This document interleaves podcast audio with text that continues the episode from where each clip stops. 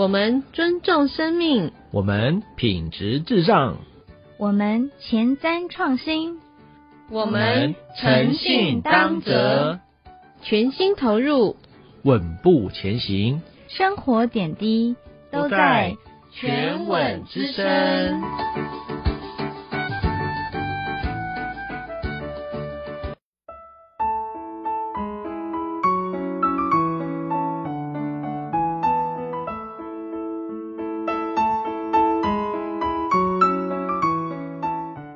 们，大家晚上好，我是那个爱吃辣不能吃太辣的辣妹子小戴。嗨，大家好，我是克林老师，今天很开心又来到了全吻之声，欢迎克林老师。嗨，谢谢小戴。克林老师，今天你要给我们带来什么样特别的新鲜的消息或者是知识呢？OK，今天想跟各位分享的是我们企业啊，呃，最近呢，其实一直以来也是这么样在运作，呃，同时呢，我们很注重生态的平衡。整个企业来说呢，包括了饲料、养殖、农业，其实呢，这所有的一切都是为了在创造一个生态平衡的生态圈。哇哦，生态圈听上去就好专业哦。呃，其实还好，其实这也是呼应到，应该也是中国的一个农业政策，尤其在疫情发生之后，我想更多的人会关注到所谓的健康跟自然的这样的生活的形态。是，就是金山银山就是绿水青山，对吗？是的，在过去呢，我们都会认为啊，这个养猪行业啊是一个高污染的行业，很多的废水无法去处理。那今天呢，我们企业所走向的就是所谓的零污低碳的一个循环养殖系统。各位可以想想看，在我们企业里面有饲料厂、有猪只养殖，还有循环农业，这是三个完全不同的部门，完全不同的知识领域。但是我们要如何把这三个不同的知识领域串联起来，让它成为一个自然生态圈？我想这就是一个不容易的事情了。好，我知道了，这个需要企业文化。是的，企业文化它就像一根绳子，可以呢牵系着不同领域知识的人，大家为了共同的目标一起来努力。好的，谢谢克林老师，相信大家也听出来了，企业文化就是我们今天所要聊的话题。接下来就进入我们今天精彩的节目吧。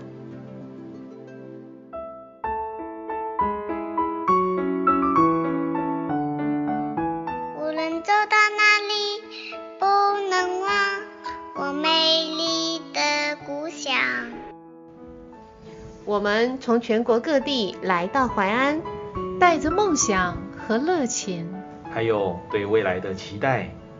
新生报道，全文我的家。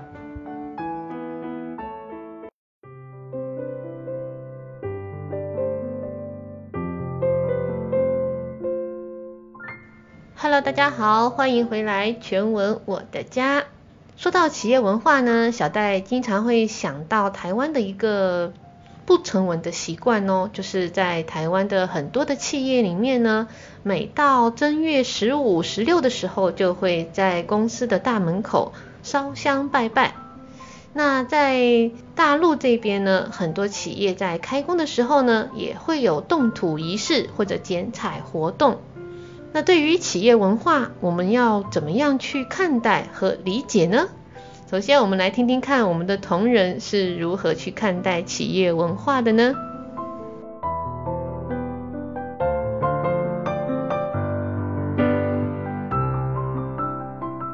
？Hello，大家好，我叫应雅倩，然后也可以叫我伊利亚。那我觉得企业文化是咱们企业的一个核心嘛，就是每个人所向往的、所向往的，所以我觉得还是比较重要的。好，那我觉得企业文化呢是一家公司的软实力，那也像是我们可以把这些员工凝聚在一起的精神力量，它就相当于一根绳子，把我们紧紧的连接在一起，可以成为一个很好的一个团体。所以说，我觉得企业文化非常的重要。大家好，我的中文名字叫朱从亚，大家也可以叫我 Scott。企业文化的话，我觉得是一个企业的向心力所在吧。那么每一个员工，如果他对于公司的企业文化没有了解，他可能就不会对于公司有认同感，在工作可能会也会有影响。所以我觉得企业文化是非常重要的。呃，对于我们的文化，我觉得还是非常认可的，尤其是我们当泽他的就是多做一样事，这个对，当泽这个其实。我之前是没有听到过的，第一次来公司听到当泽是我们以前一个领导，然后说我们要开展这个企业文化了，呃，然后你这边准备一下，然后我当时很懵啊，当泽这个我自己都读不懂那个课，它到底是什么？但是呃，我这边在我尝到过当泽的甜头过后，嗯啊，就是我同事对这个事情对我。这个事当责了，我才觉得当责是一件非常非常好的事。它对于我们的工作，对于我们团队的绩效，甚至说对于我们公司整体的发展，它都有着非常重要的作用。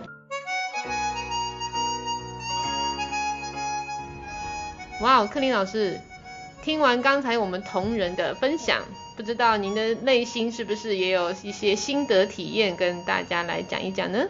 是的，其实企业文化真的很重要。我举个例子来说啊，一个没有企业文化的一个公司，其实它没有办法长久生存下去。为什么呢？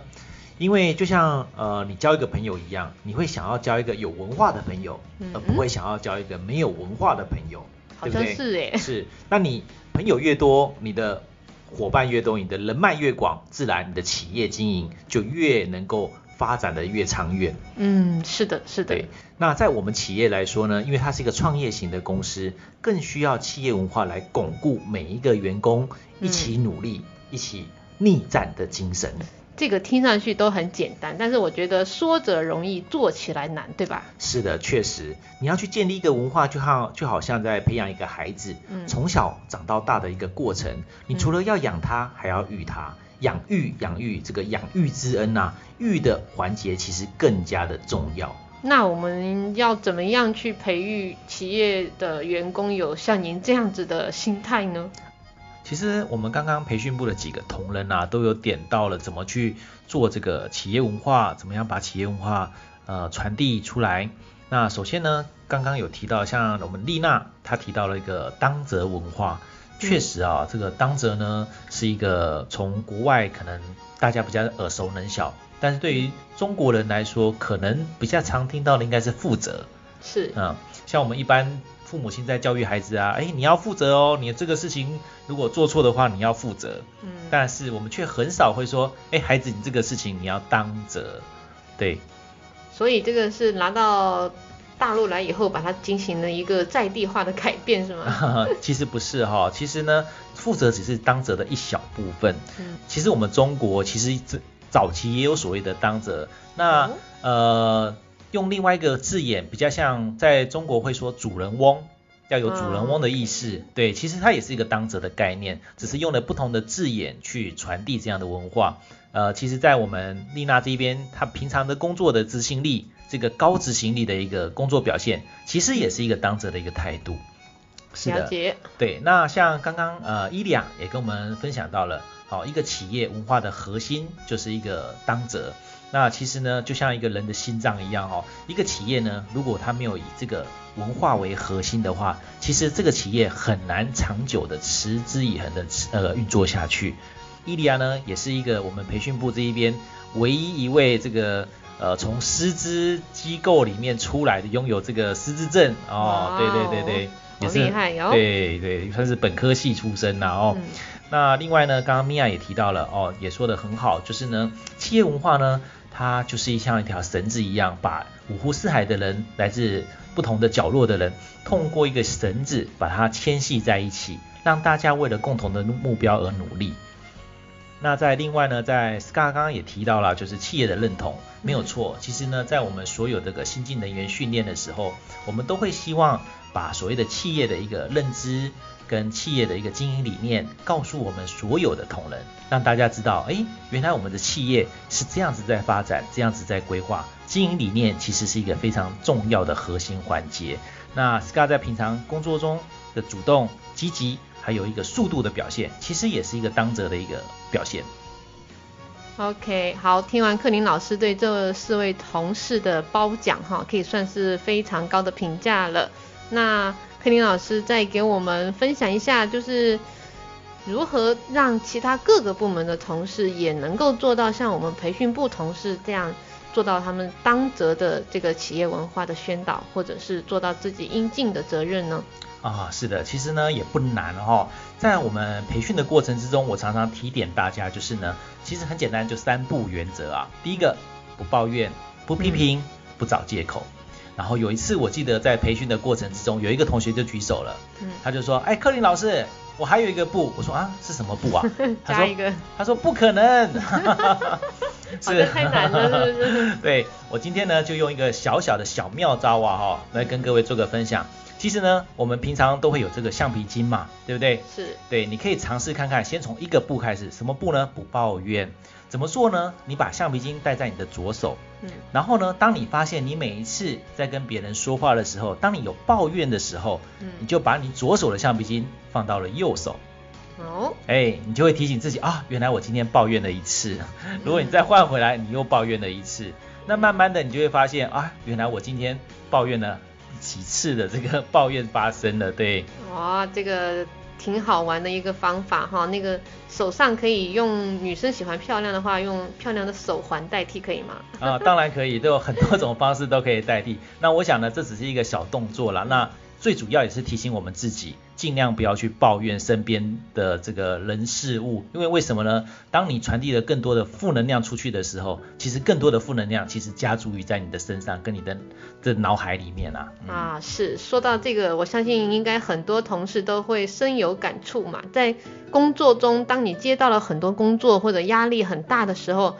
抱怨好像似乎是难以避免的，我就会说啊，好烦哦，啊，今天工作好多，哦，为什么领导要给我出那么多工作，是不是？嗯，是的，没有错。其实呢，我必须在这边也呃跟大家分享一下，其实抱怨并不是就一定是一件坏事，但是呢，你必须要有一个呃很好的一个抱怨的一个，也不能说抱怨，而是说一个宣泄的一个管道。举例来说，如果你觉得对工作上，或是说生活上，或是呃爱情上，OK，有什么问题的时候，都可以来找我们培训部，也可以来找我柯林老师，然后把你的这个苦楚啊，哈，跟我说一说，那我也可以呃很很尽心的来倾听你的倾诉，那把你的这个抱怨就在我这一边。做停止。哇，好啦，那我觉得那柯林老师的办公室要被大家挤破门了。预约挂号，预约挂号，提供预约啊。嗯，所以老师给我们提供了很不错的一个方法，就是我们就要怎么样去减少抱怨，停止抱怨，停止负能量。那同时我们也要去宣导一些正能量。对，没有错。我们永远都是站在一个所谓的呃正能量的思考，然后同时呢正能量的传递的方式。我相信呢这个呃其实说难也不难，但是呢我们真的要去做到，可能会需要一些小技巧、小工具。那我相信呢我们这一边呃培训部这边后续的一些工作或是一些培训，都很欢迎大家可以来参与。那参与的过程之中，我也希望透过这样的活动。把正能量传递给大家，让大家可以在这个活动里面吸收到更多如何这个让自己不再抱怨，让自己不再批评，也不再去找借口。我相信你的人生就会从此改变。哇哦，相信我们培训部接下来很多的课程一定会很受欢迎哦。这让我想到了乌董在开会的时候给大家宣导的一种信念，就是用爱让一切美好。如果我们心中有爱。有大爱去做事情的时候，会更顺利、更平坦，对吧？嗯，是的。其实乌董这边呢，呃，给我的一些提点，我觉得也很棒。爱、平和、信实，经常把这几个字放在心里，其实你的人生也会开始慢慢的潜移默化的改变。好的，谢谢克林老师，非常棒的解说。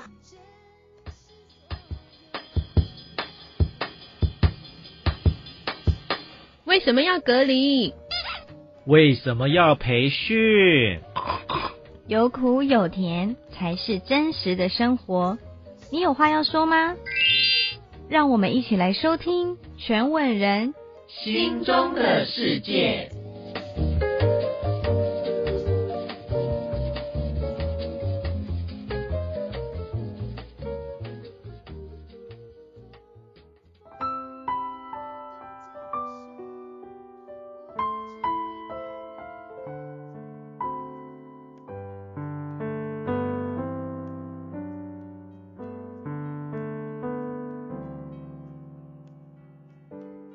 Hello，大家好，欢迎来到全稳新世界，聊聊全稳人心中的企业文化。所以今天呢，我们特别邀请到了我们培训部的四位同仁，来跟大家一起分享他们在全稳的点点滴滴。首先，我们来听听培训部的两位大美女米娅和丽娜的分享心得。接下来呢，先请两位美女跟听众朋友们打一声招呼。Hello，大家好，我是教育训练部米娅。大家好，我是教育训练部的丽娜。哦，欢迎米娅和丽娜。那我想要先问一下二位，那你们来全文有多久了呢？我这边的话是一月份到目前的话大概六七个月。六七个月哦，半年了。那丽娜呢？嗯，我是呃一八年的一月入的职，到现在也快四年了。哇塞，这个真的是我们全稳的老员工来了四年了耶，对不对？所以那应该有很多的心路历程可以跟大家分享吧？对，有很多。嗯呃，说一个非常有趣的事哦，我刚入职的时候，其实到我们公司面试是我们的老母猪场，嗯，那那个厂当时正好在下雪啊，然后那个厂呢比较，因为是我们租的厂嘛，所以它比较老，嗯，然后我远远的看到它的时候，我是不敢相信这个是我们公司的，但是呢，我都想就是咱们中国人的特性啊，来都来了，然后就一起进去看看吧，嗯，呃对，然后换了我们的防护服进去，呃，就是经过面试过后，那个时候是 Aris 这边跟我进行面试的，哇，当时看到哇大美女啊，嗯，对，然后我们公司的规划呀讲的也很细，我就觉得这个公司它既然有规划有目标，嗯，哦还是可以跟着公司一起成长发展的，所以当时就留下来了。嗯，然后随着我们的呃旁边的夏营猪场，再加上我们的黄营、我们的饲料厂，慢慢慢慢的一个一个项目啊建设呃起来过后，嗯、我们公司现在真的成了我们涟水的指标企业，也成了我们淮安的重点企业。嗯，甚至我们在公交车上啊都会听到我们司机、哦。来谈论我们公司的时候，而且是正面的时候，我就觉得很开心，有跟公司一起成长的感觉。嗯、哇，感觉自己终于没有被骗哈。米娅呢？你进公司的时候，那个时候有什么感想？我跟丽娜一样哦，她来的时候也是冬天，我我那一次也是冬天。我记得我面试的时候应该是元旦节过后。呃，那天面试我不是来，跟丽娜相反，我去的时候是那个办公环境还是比较好的。我去的是海创，嗯、是在我们海创空间的长稳，当时是去那边面试的。然后第一印象见到的是克林老师，嗯、克林老师啊、呃、西装笔挺，嗯、然后给我的第一印象很好，我就觉得啊、呃、这个面试官还就是很认真的对待这件事情啊。然后如果说是嗯。换了一个场地，像遇到丽娜那种情况，我可能就拔腿就跑了，真的。真的觉得受骗了。我但是对，但是经过跟克林老师的一个交流啊，然后他也是学教育学的，嗯、所以说对我的一些影响还蛮大的。我就觉得啊、呃，克林老师他他的一些学识啊，或者说他的一些呃经历啊经验，我可以从他身上学到很多东西。然后又呃，这个是一面嘛，后来又二面就是到了我们的年科，当时是我们。就是饲料厂现在对面那个年科、嗯、去到那边去进行复试，复试是当时也是 Iris 啊、，Iris，她虽然当时戴着口罩，但是我也觉得她肯定是一位很年轻、很美、很美丽的一位女士啊。然后通过她的一些沟通啊、呃，然后她跟我们讲公司的一个是一个创业型的一个公司，在不断的发展。嗯、然后呢，这是一家就是嗯很年轻、很有活力的一家企业，然后跟我个人的一种想法还是蛮契合的。嗯所以说我就选择加入了全文，哇、嗯，这个是我的一个一个心路历程吧。嗯。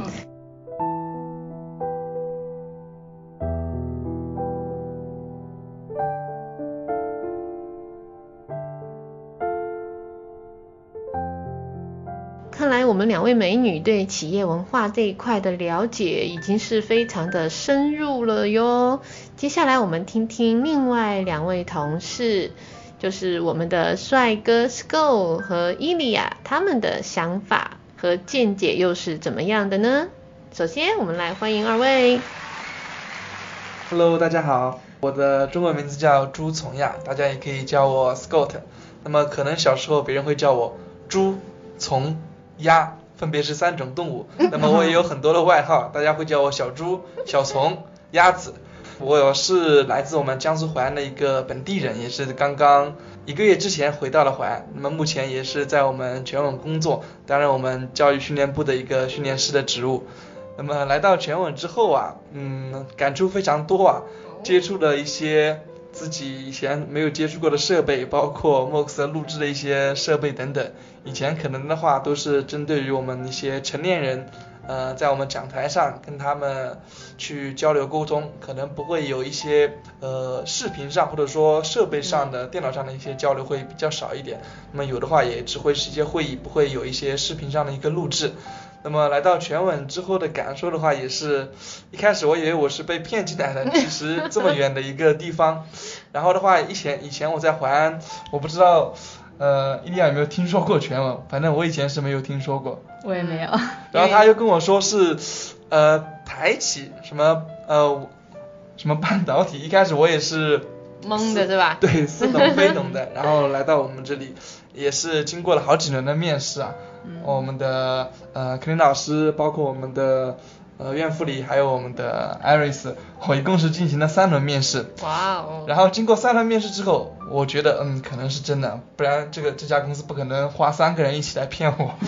然后的话也是来到了我们公司，也是见识到了很多吧，包括我们对一些课程设计的一些想法，还有我们讲课老师授课的一种方法，甚至于我们同事之间，包括我们的米娅，她在上课的时候。很多有值得我们学习的地方，包括它整个前后前后那种关联使用的一些词语，包括它开始结尾使用一些词语，包括手势，其实都是有很多是值得我去学习的，也是学到了很多。就是思维逻辑比较清楚，对不对？对对对，会比男性的思维逻辑要好很多。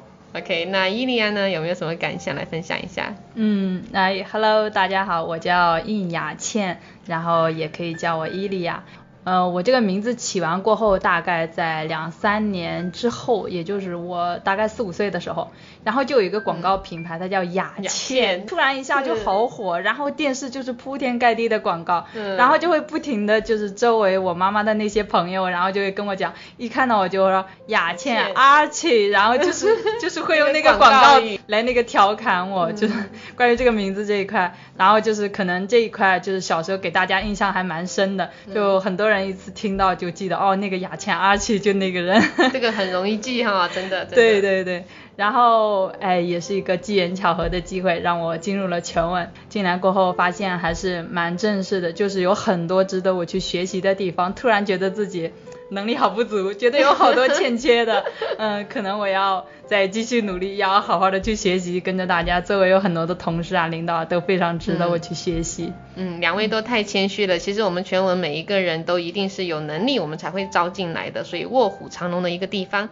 好，那既然二位来自于培训部，那今天呢就在节目里面我们来玩一个小游戏哈。因为我们全网有很多各个地方的人嘛，不止台干呐，也许有新疆啊、内蒙或者各个省份的人，我们在来到了淮安，那以淮安为我们新的。家，我们来学一下家乡话，好不好？可以，可以。好，来给我们全文教一两句，不要太难，我们从最简单的开始，好不好？好，作为一个土生土长的淮安人啊，有些淮安话讲出来，大家就知道你的确是一个，呃，是一个淮安人。别人可能别的地方讲出来都没有这个味道，甚至于说，呃，相邻的市县啊，他讲出来都总感觉总是差了这么点意思。比如说，呃，雅倩，我今天要跟你问好，你见到我第一句话你要怎么说？你你吃了吗？对，非常的经典啊，就是你吃了吗？就像我们吃了吗？就是你吃饭了没？对，对，就是你吃饭了吗？我们一般不会说见面就打招呼说你好，这样会很奇怪，尤其是同性之间啊。如果男生跟女生之间可能会 你好会说的会多一点，那么同性之间尤其是关系比较好的，要么都会说你吃了吗？要么就会说去洗澡呀。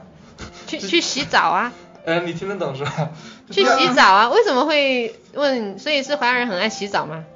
呃，这就这样说好了，我从四岁开始，我爸我爸爸就会带我去洗澡了，哦就去外所以有面那些这里的有一个习俗哦。淮安就是正常好像都是在公共澡堂洗的比较多一点，嗯然后就是还有比较有这种洗澡文化。对的，如果我爸爸没空，我妈妈会带我去女澡堂去洗澡。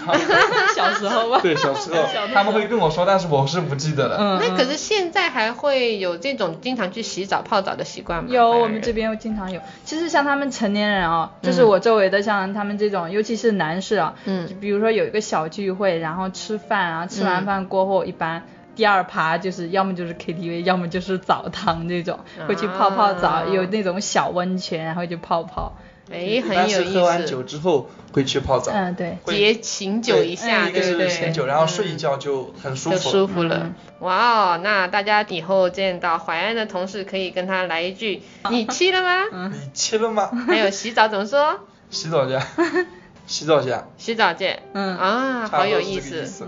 好，大家要学起来哦。今天非常感谢我们培训部的四位同事来这么愉快的氛围下，一起来聊企业文化，让原本比较生硬的话题变得更加的活泼和可爱了。好啦，我们这一集的全吻之声就先聊到这里哦。下个礼拜同一个时间我们再见，拜拜。